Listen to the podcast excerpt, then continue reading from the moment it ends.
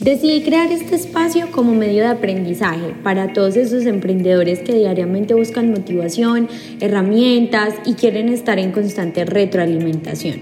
Inspírate hoy, Laura Lan te trae historias de emprendedores que decidieron apostarle a sus sueños pasaron de ese sueño a un plan y ese plan a una realidad. Emprendedores latinos que nos llenan de orgullo con sus experiencias, conocimiento, errores y aciertos. Te invito a que te inspires, aprendas y sobre todo pongas en práctica toda esta información. Bienvenidos.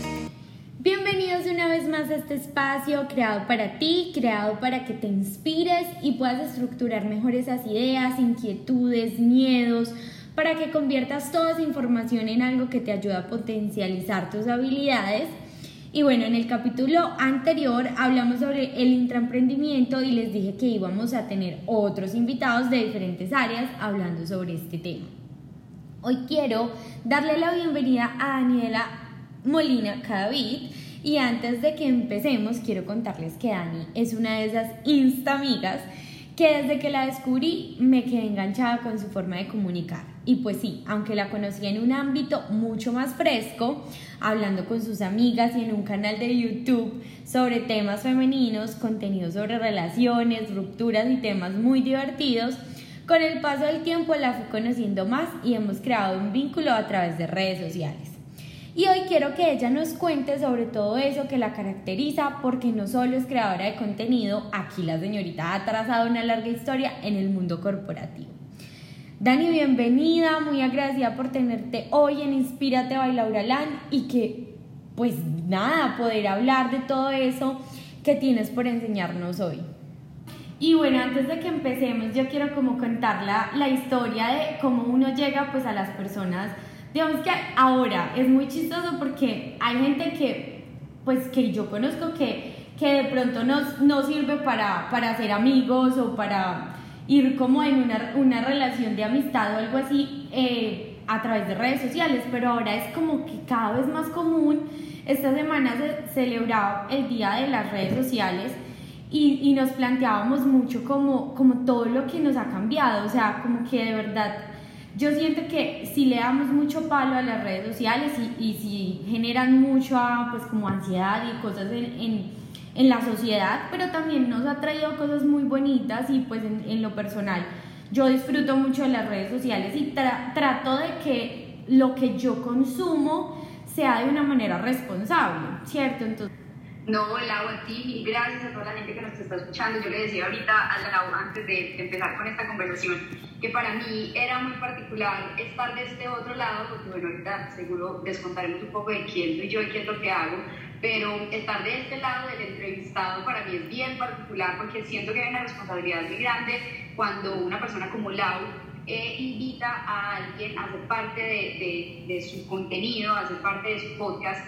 Eh, es una responsabilidad porque lo que vamos a contar y que de verdad inspire, que de verdad le sirva a las personas que lo están escuchando. Entonces, para mí es todo un honor, Lau, y pues nada, mil, mil gracias. Vamos a ver qué sale esta conversación.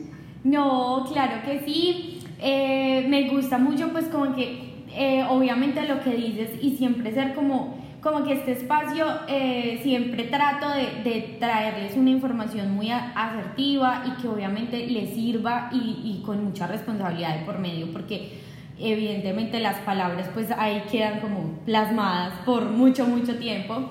Pero bueno Dani yo quiero que empecemos por el principio pues de todo cierto Cuéntanos qué estudiaste, cómo fue tu proceso para elegir, no sé, tu carrera, cómo has ido descubriendo y eso tan anhelado que muchos quieren encontrar que es la pasión, ¿cierto? Pues sí, como que consideras que ya la encontraste, ¿no? Obviamente. Y cómo trabajar, y cómo trabajar en lo que uno le apasiona, porque a veces es como complicado esas dos, pues esas dos cosas. Sí, total. Pues mira, yo me voy a devolver un poquito em, para hablar en términos de etiquetas y categorías, que es lo que menos me gusta, pero que a veces eh, sé que muchas personas lo usan para definir qué son o quiénes son o qué es lo que hacen. Entonces yo, de manera pues profesional, em, estudié comunicación social, soy especialista en comunicación corporativa, tengo estudios en marketing digital, en sostenibilidad, en teatro, esto es algo que no muchas personas saben, yo estudié teatro, fui profesora de teatro Eh, y de ahí se deriva un poco, eh, y ahí conecto con la siguiente, con lo, que me preguntabas acerca de la pasión. Em, y es que esa es una de mis grandes pasiones. Si tú me preguntas a mí quién es Daniela fuera de esas etiquetas que te digo, yo te puedo decir yo soy arte. Sí, esa es mi mejor descripción. De hecho, pues ah, uno de mis tatuajes dice eso precisamente, em, porque eso es lo que yo considero que soy. Yo, yo amo bailar, yo amo cantar, eh, yo amo actuar. Eh, tengo una sensibilidad enorme con la música, que es algo que también vamos a hablar un poquito eh, más adelante. Entonces, mi verdadera pasión está ahí en el arte, en las diferentes formas de manifestación de, del arte que uno puede encontrar.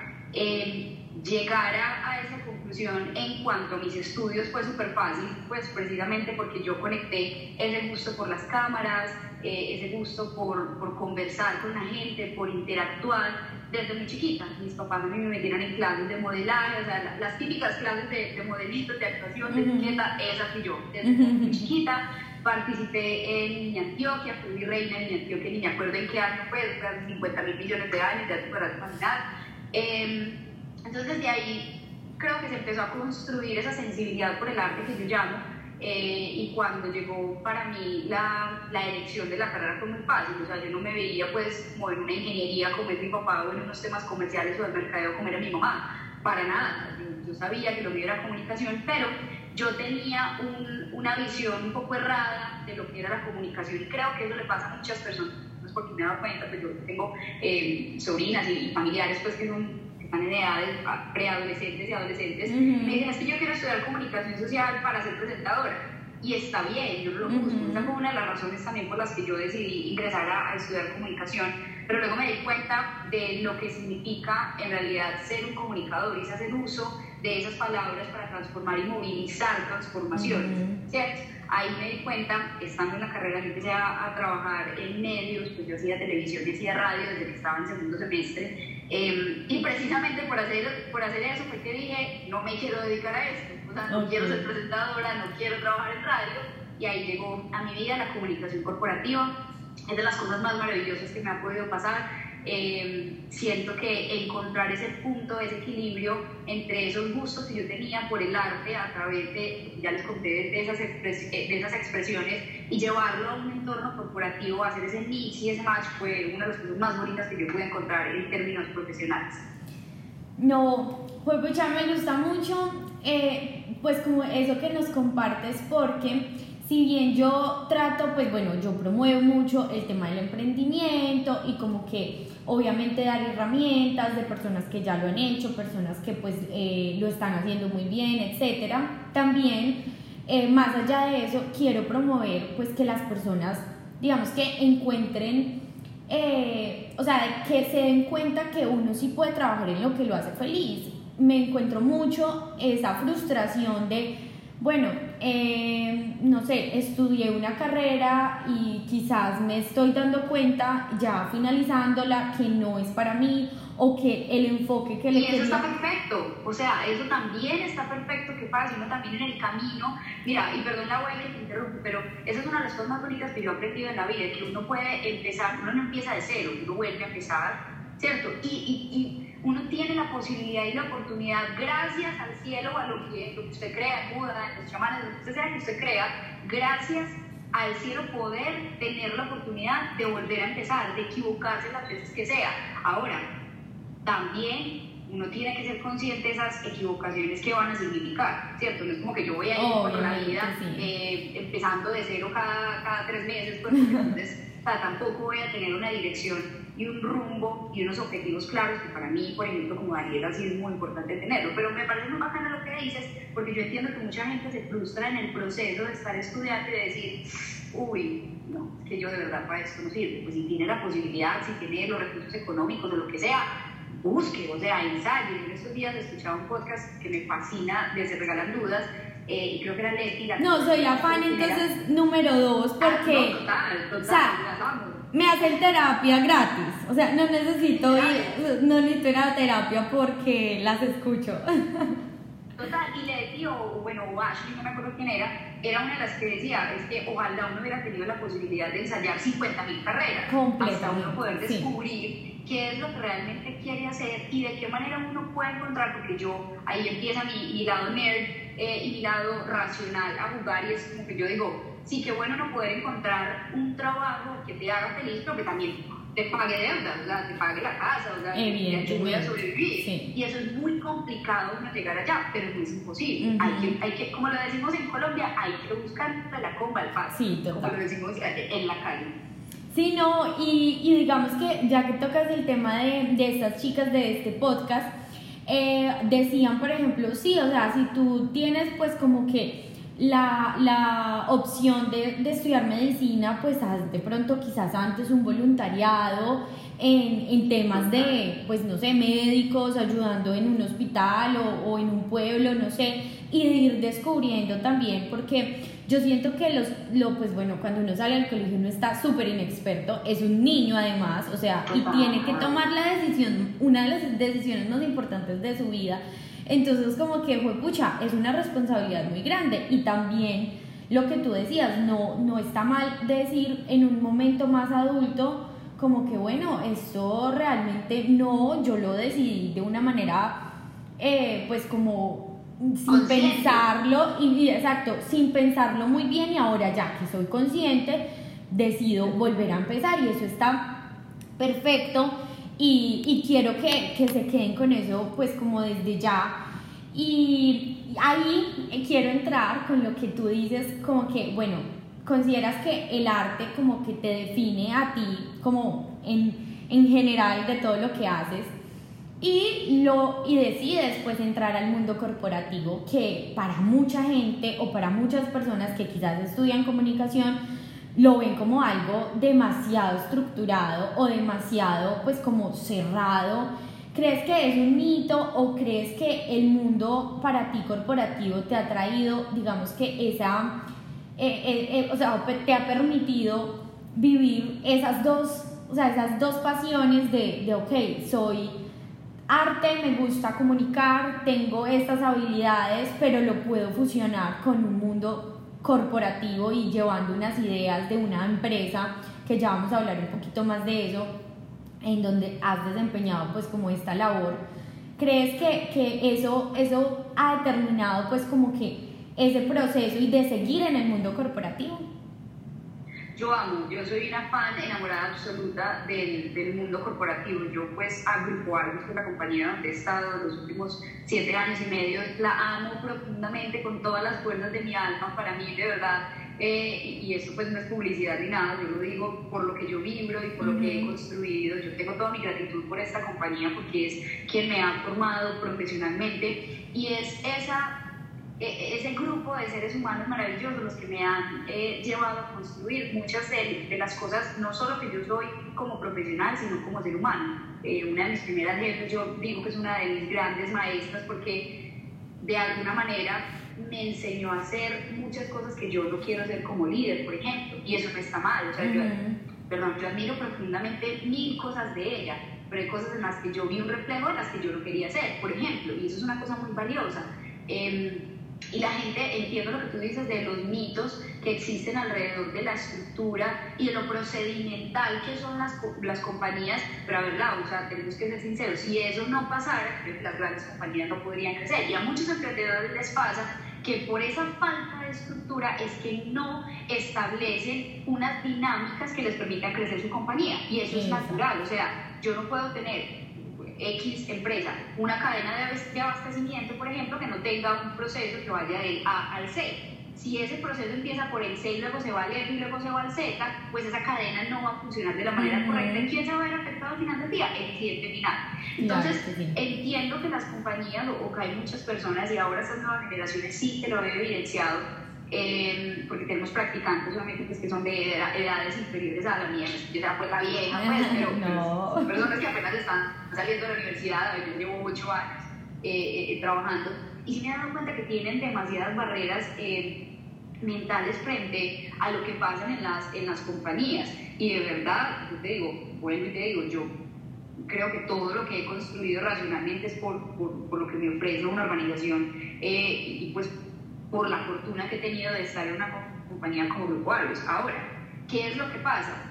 Em, que lo que sí siento y creo que ahí voy a entrar a, un terreno que lo habíamos conversado un poquito, lo que sí siento es que a las compañías eh, posiblemente les facilitaría mucho la vida bajarle un poco a esa, eh, eh, a, esa cantidad de procesos y a esa burocracia, para los que es como la aprobación de la aprobación de la aprobación que para un color tiene que llegar hasta el gerente, ¿cierto? Eso sí es lo que yo digo, esa, esa, flexibilidad que no tienen las compañías, creo que sí es un poquito lo que limita eh, a veces que las cosas pasen. Eh, pero es como estar en el punto medio. Y yo, la verdad, lo que siento es que las compañías se están dando cuenta de eso y se están dando cuenta de cosas que están pasando a nivel digital, por ejemplo, a nivel de unas conversaciones que las empresas antes dominaban, entonces los típicos comunicados de prensa, siempre era toda la información saliendo desde acá, desde la empresa, de la empresa, pero se empezaron a dar cuenta, y el paro, por ejemplo, recientemente en Colombia, hizo entender mucho a las compañías que había unas conversaciones unas comunidades que se estaban generando no solo en el mundo digital, sino pues en la vida real, pero en, en digámoslo, en entornos sociales de personas de edades o de la, de la, nueva generación, que las compañías no estaban entendiendo que ahí era donde se estaba dando la toma de decisiones. Entonces, claro. claro, dejar esa posición de ególatra, de soy yo la que genero eh, los recursos, ¿cierto? Yo soy la que genero empleo para ver qué es lo que está pasando en la calle y escuchar y medir ese pulso creo que es una transformación muy bonita. Y yo creo que ahí las empresas están rompiendo, y ahí me devuelvo a lo primero que me preguntaste, un poco esos mitos de por allá está súper alejada de la empresa versus lo que pasa en realidad con la sociedad. Es mi forma de ver y ojo, aclaro también, esto es importante, son posiciones personales de Daniela, yo no soy vocera de ninguna de las compañías para las que trabajo. Eso me parece muy importante, pues como que, que lo entiendan quienes nos están escuchando. No, por supuesto, además que tú has tenido una experiencia muy, muy bonita, por, por ende, obviamente sigues trabajando en esta compañía hace siete años, eso deja mucho que decir de la compañía, no todas las compañías funcionan de la misma manera y eso es evidente, no todas las compañías tienen como ese, ese esa calidad humana de, de, preocuparse por sus empleados. Eh, veían estos días en, en, un post en LinkedIn que, que una chica compartía que Steve Lauder trabaja para Steve Lauder y Steve Lauder pues como que hablaba muy bien de, de, de lo bien que se siente trabajar ahí lleva toda la pandemia en home office y le mandaron un carnet a sus hijas diciéndole que las felicitaban, pues sus hijas como minis, ¿no? O sea, como de 5 años, que decían como eres la compañera de home office de pues de la mamá. Entonces como que ese tipo de cosas digo como wow, o sea, de verdad todas las empresas eh, ojalá aprendieran de, de, eso para que tuvieran empleados muchísimo más felices y muchísimo más comprometidos con la, con la compañía. Y de, o sea, por eso quise tocar el tema del intraemprendimiento, porque no todas las compañías obviamente son igual de burocráticas, igual de pronto de, de, sí, de insensibles o, o pues como injustas, en fin, y tocar temas eh, como, como eh, de la buena experiencia que se puede tener estando en una compañía y también destacando esa virtud de emprendedor, porque no todo el mundo obviamente tiene como esa misma eh, pues habilidad y como ese mismo ímpetu de decir como quiero proponer esto, esa actitud propositiva, esa actitud que pues evidentemente siento y, creo que tú la tienes y la has desarrollado en, en Grupo Argos. Entonces quería preguntarte eso, ¿cómo has ido implementando y cómo esto ha afectado, no sé, eh, positiva o negativamente, como que tu desempeño en la, en la empresa, eh, has, has, pasado por diferentes cargos, me imagino que empezaste pues como siendo eh, un rol y estás en este momento desempeñando otro, y cómo ese, ese intraemprendimiento y ese pues emprendimiento dentro de la compañía te ha beneficiado, te ha pues traído cosas positivas, negativas, ¿cómo ha sido ese, ese tema? Bueno, yo, yo, siento que aquí hay algo que para mí, para mí, para Daniela, yo me tengo que aclarar, ¿cierto? yo creo que todo el mundo lo tiene tan claro, pero para mí el tema del, del emprendimiento normalmente está relacionado con creación de marca y creación de empresas, ¿cierto? Ahora con esto que tú presentas del intraemprendimiento, pues uno se puede dar cuenta que no necesariamente está atado a eso, sino a lo que estabas diciendo precisamente, a, proponer, a generar cambios, a, a intentar hacer las cosas de manera diferente en la compañía. Entonces, por el lado de la creación de empresas es muy chistoso porque cuando tú me invitaste yo decía, pero es que yo siempre dije que yo nací para ser empleada, o sea, para mí el emprendimiento como que, y hay muchas personas que les pasa lo mismo, aman ser empleadas, aman tener su salario activo y no sé qué. Ahora yo me estoy dando cuenta de otras cosas, la pandemia a mí me hizo evidenciar que otra frase de cajón de, de pueblo colombiano, uno no puede tener los huevos en la misma canasta. Ahora yo estoy en proceso de creación de dos marcas, de dos empresas, no sé qué, y, y, me parece fabuloso. Ahora, con los temas del intraemprendimiento, creo que también tiene que ver mucho con las facilidades eh, y la posibilidad que brinde la compañía misma y a su vez los líderes de turno. ¿Por qué? Porque una cosa es la cultura de la compañía, que puede que la compañía en sí misma promueva que la gente eh, sea creativa, eh, sea propositiva, genere cambios, genere movilizaciones, pero tu líder o tu jefe, como normalmente lo conozca, sea absolutamente cerrado y diga aquí eso no se permite, ¿cierto? Entonces ahí hay dos formas de verlo. En mi caso, yo he tenido la gran fortuna de que tanto la compañía como mis líderes me lo han permitido hacer.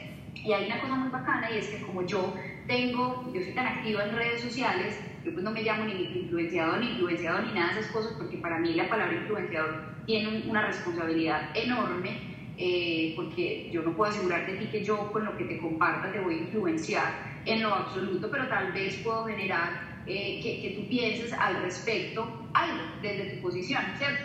Entonces tal vez al estar tan activa en redes sociales y estar en, eso, en ese pulso que te decía en la anterior respuesta, que me, estaba dando cuenta de lo que estaba pasando ya, traerlo a la compañía, creo que eso facilitaba también un poco eh, las cosas.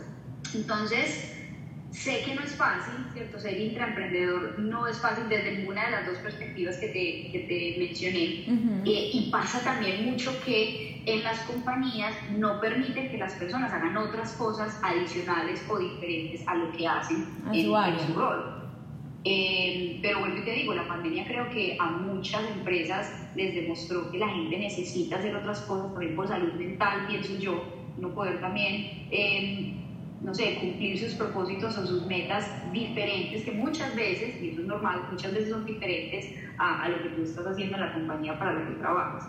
Pero, pero no es fácil, pues no todas las compañías están en esa posición, por lo que sea, por recursos económicos, eh, no sé, por, por, la propia visión de los, de los jefes o también por el tiempo, porque hay compañías que, imagínate, tienen cadenas de producción, por ejemplo, que, no sé, los empleados tienen que estar en una fábrica 10, 12 horas o lo que sea reglamentario, pues, eh, y entonces uno sale y con qué ganas o con qué tiempo, con qué ánimo, va a salir a hacer otras cosas, ¿cierto? Eso depende mucho el de cada uno. No, y obviamente aquí, aquí pues estamos hablando de, de, de casos en especial y de que entiendan eh, para que identifiquen su rol y, y para que identifiquen quizás para, para en qué camino se pueden ir eh, pues como eh, posicionando o, o guiando pero en ningún momento, obviamente, todos los casos son súper diferentes, todas las compañías son muy diferentes, lo que mencionaba hace un momentico, las compañías, hay, hay unas que de verdad no lo permiten, que de verdad tienes y los líderes de turno no permiten absolutamente nada, eh, obviamente hay temas de rivalidad, hay temas de muchísimas cosas que de verdad no permiten este tipo de cosas.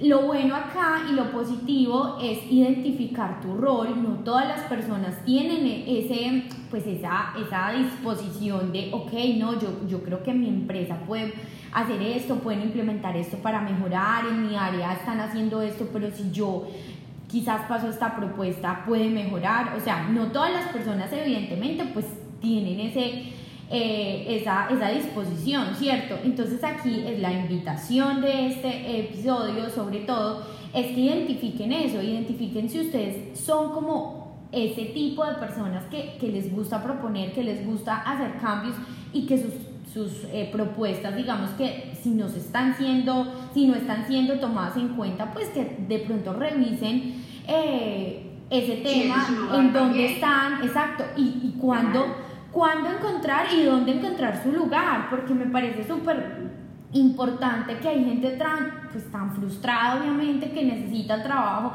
pero quizás no es feliz, o sea, que de verdad eh, cumple un horario, que su jefe pues es lo peor, en fin, y que siente que sirve para otras cosas, que lo están subestimando, pues realmente hay que tomar acción. Esta es la invitación y, y, de, y demostrar que hay muchas compañías que permiten esto y que obviamente si aquí hay alguien también que es emprendedor y tiene una empresa, pues que identifique esos roles en su empresa, que identifique esos elementos pues buenos que aportan y que evidentemente no haya un tema de egos, pues porque al final la, la compañía es la que se va a ver beneficiada. Total, y hay una frase que a mí siempre me ha calado mucho que dice que uno no renuncia a las compañías, sino que renuncia a sus líderes. Y es, y es cierto, la compañía puede ser genial, maravilloso, presente todas las condiciones, beneficios, eh, pero tienes un líder malo y, y, tú renuncias al líder porque no te lo aguantas, porque no te permite fluir, porque no te permite crecer como ser humano y como profesional. Y esa, esa frase siempre, yo siempre he tenido súper presente en mi vida. Y, y, muy, y muy chévere que lo tengan en cuenta porque, porque no, pues la compañía obviamente no no es, o sea, sí es un todo, pero depende de personas, al final de todo. Depende de personas que tienen errores, que tienen eh, frustraciones y que la gente al final eh, te trata también bajo sus bajo sus experiencias y sus miedos y sus egos. Entonces, Dani, me parece súper chévere lo que nos compartes y quería eh, tocar un tema que, pues, lo que tú nos decías, que compartes muchas cosas en redes y es de la manera por la que te conozco y veo que has hecho diferentes cosas, nos, nos cuentas que pues estás creando en este momento dos marcas, eh, he visto que haces también eh, todo el tema de trading, eh, he visto pues que modelas para marcas, he visto que, mejor dicho, o sea, quiero que toquemos un tema que mm, se llama la multipasionalidad o, la, o las personas multiapasionadas. Y esto me encanta porque me identifico mucho y realmente siento que a veces, pues como que, no sé, ay, o sea, de verdad que me estresa a veces las redes sociales, la vida, o sea, las personas porque satanizan todo, todo lo satanizan, todo lo quieren volver una ley, todo lo quieren se lo quieren tatuar. Además que hemos crecido con un montón de paradigmas, con un montón de cosas, de frases, de dichos que nos han, de verdad, que nos están como abrumando cada vez más y siempre te dicen, no, es que tú naciste para esto y entonces te tienes que morir haciendo esto. Eh, tienes que dedicarte a tu trabajo y si eres trabajador, pues trabajas en una empresa, pues quédate trabajando. Entonces, como que, ¿quién nos dijo esto? O sea, nadie nos ha dicho como que la ley es esta y mejor dicho. Entonces, las personas a veces muy multi, pues apasionadas, las tienden, obviamente hay que diferenciar una persona que ha empezado mil carreras y pues que ninguna la termina, ¿cierto? No, o sea, no estamos hablando de ese tema. Pero sí, pues uno puede tener muchas pasiones, o sea, ¿por qué no? Y esto lo evidencio cada vez más. Y a mí me pasa, a mí me pasa, yo, o sea, de verdad me intereso por muchos temas cada que encuentro un tema nuevo, me pego a ese tema y mejor dicho, investigo, me vuelvo la más fan, empiezo a ver canales de YouTube acerca, o sea, y, y, siento que es muy chévere porque igual aprendes de todo. O sea, yo siempre he dicho que me gustaría ser actriz porque, eh, o sea, que me encanta el tema de meterse en un personaje, aprender de ese personaje, entonces si es médico, si es abogado y entonces aprendes términos, me, me encanta. Pero hablemos un poquito de eso y cómo ha sido tu experiencia con, la, eh, con el tema de multipasión.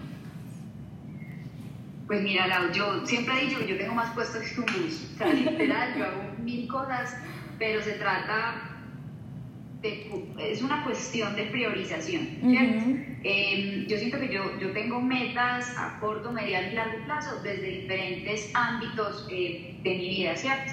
Eh, hoy efectivamente yo hago muchas cosas, pero ¿por qué? Una, porque me siento en la capacidad en términos de tiempo y de energía de hacer todas esas cosas que quiero. Dos, porque tengo claro que eso que hoy estoy haciendo me va a ayudar a cumplir una meta a largo plazo. Entonces, por ejemplo, em, claro, yo estoy en horario de oficina, ¿cierto? Y, yo respeto absolutamente ese horario, ese tiempo y durante ese, ese, ese espacio yo no hago nada diferente a lo que tengo que estar haciendo para cumplir con mis responsabilidades del mundo corporativo, como lo llamamos. Pero muchas veces yo he compartido, por ejemplo, en redes sociales que yo a las 6, 7 de la noche empiezo mi segunda jornada laboral. Y es así.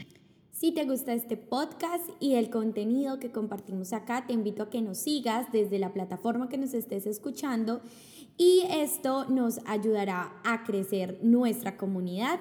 Compárteselo a un amigo, eh, mándaselo a esa persona que quizás necesita escuchar esta información o simplemente guárdalo y compártelo en tus redes sociales. Nos puedes seguir en Instagram eh, como arroba lauraland. Porque en la música, por ejemplo, eh, muchas veces, o, los, los, artistas con los que yo trabajo se activan es en la tarde, o finalizando la tarde y la noche, y ahí es donde yo empiezo a hacer mis otros proyectos con respecto a, a, la música, pues ir al, al sí, a lo que hago en la industria musical.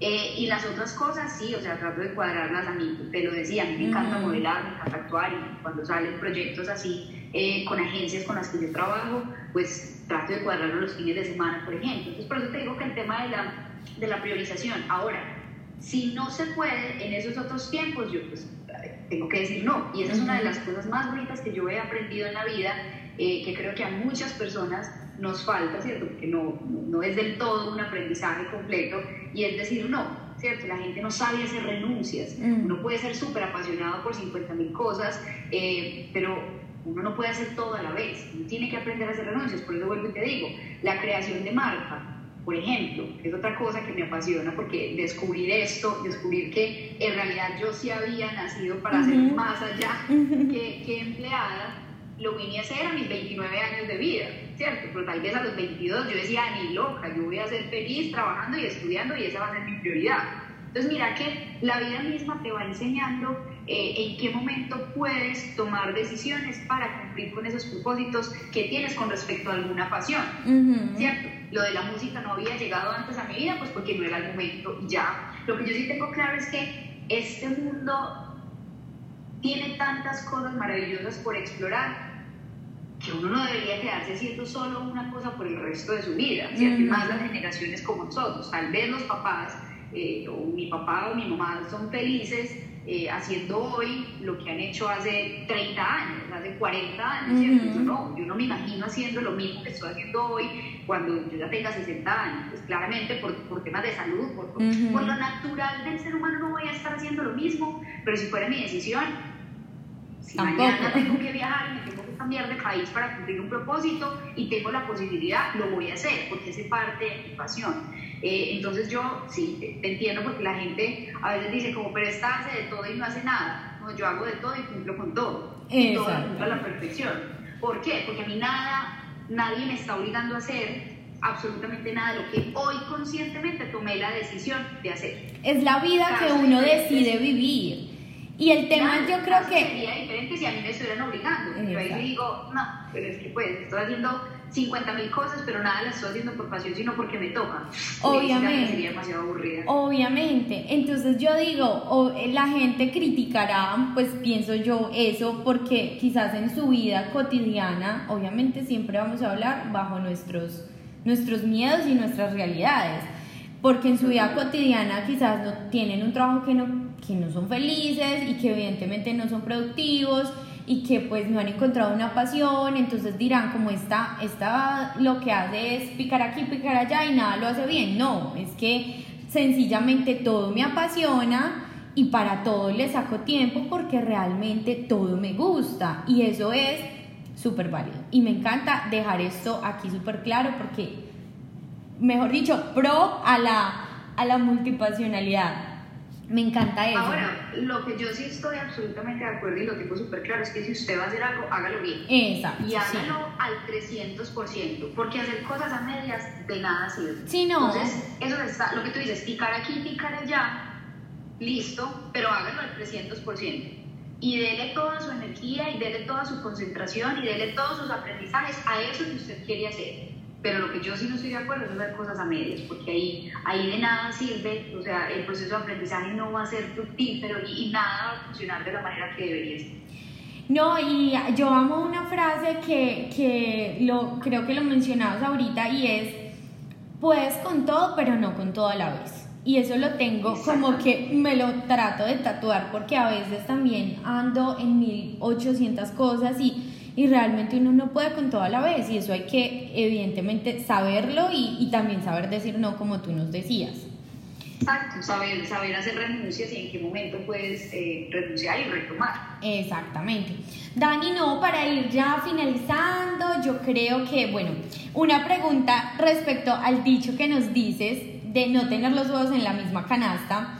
¿Crees que es, estamos en un momento, bueno, por lo menos yo, lo he venido como cada vez más analizando y viendo, yo vivo pues bueno en otro país, etcétera, y, y, a pesar de vivir en otro país que la gente pues romantiza mucho la idea de irse del país cuando evidentemente no es tan eh, cuento de hadas, eh, obviamente te ofrece muchísimas cosas y, y otras oportunidades y etcétera, pero estamos como que cada vez más viviendo un momento de crisis, el mundo está en crisis, esta región del mundo está en crisis, eh, entonces digo como que, pucha, cada vez es más difícil como sacar tus sueños adelante, como vivir de tu sueldo, como vivir de... A ver, entonces esta frase que es no, no tener los huevos en la misma canasta, pues que es como muy diciente, pero eh, lógicamente no mucha gente la practica.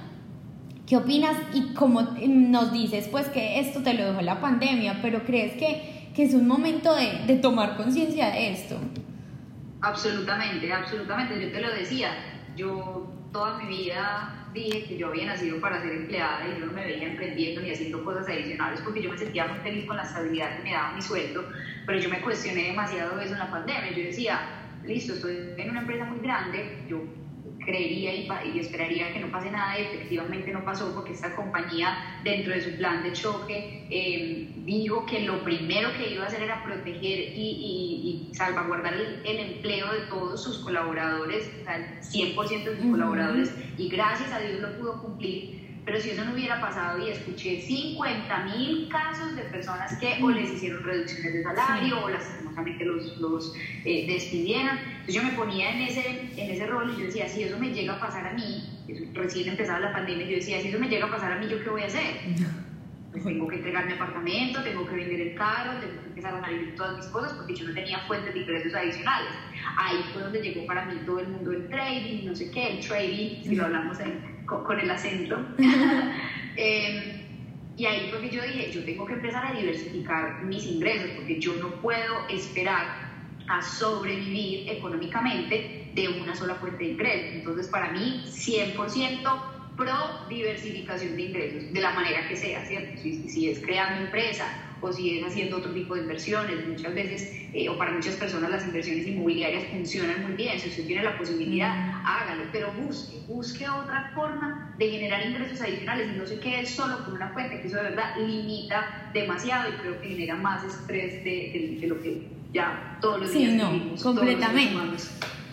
Eh, mira lo bonito que, pues, que nos dicen, o sea, la pandemia de verdad eh, ha, sido, ha una montaña rusa de muchas cosas. Yo, digamos que en lo personal, digo como que, bueno, el año pasado a mí, para mí no fue tan caótico, realmente, pues, la viví acá, en, en donde estoy, pero, pues, tampoco perdí a ningún ser querido. Bueno, de verdad fue algo súper, súper bonito haber podido tener como ese esa oportunidad y ser tan, tan, o sea, tan privilegiada de haberlo, de haberlo vivido.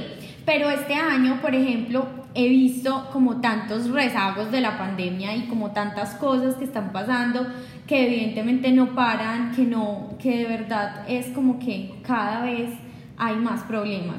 Y, y esto que te deja la pandemia a ti en lo personal, darte cuenta de esto, decir como, bueno, o sea, es que estamos, o sea, todo puede cambiar, el mundo es tan frágil, tan, o sea, tan frágil como que Cristiano Ronaldo dice que la Coca-Cola, que es mejor tomar agua y se caen las acciones de Coca-Cola, o sea, saber de qué está hecho, pues como que el supuesto eh, pues sí, como que los gobiernos y que son tan poderosos, pero al final es tan frágil la sociedad y como que tantas cosas pueden pasar que definitivamente este tema me parece súper súper importante.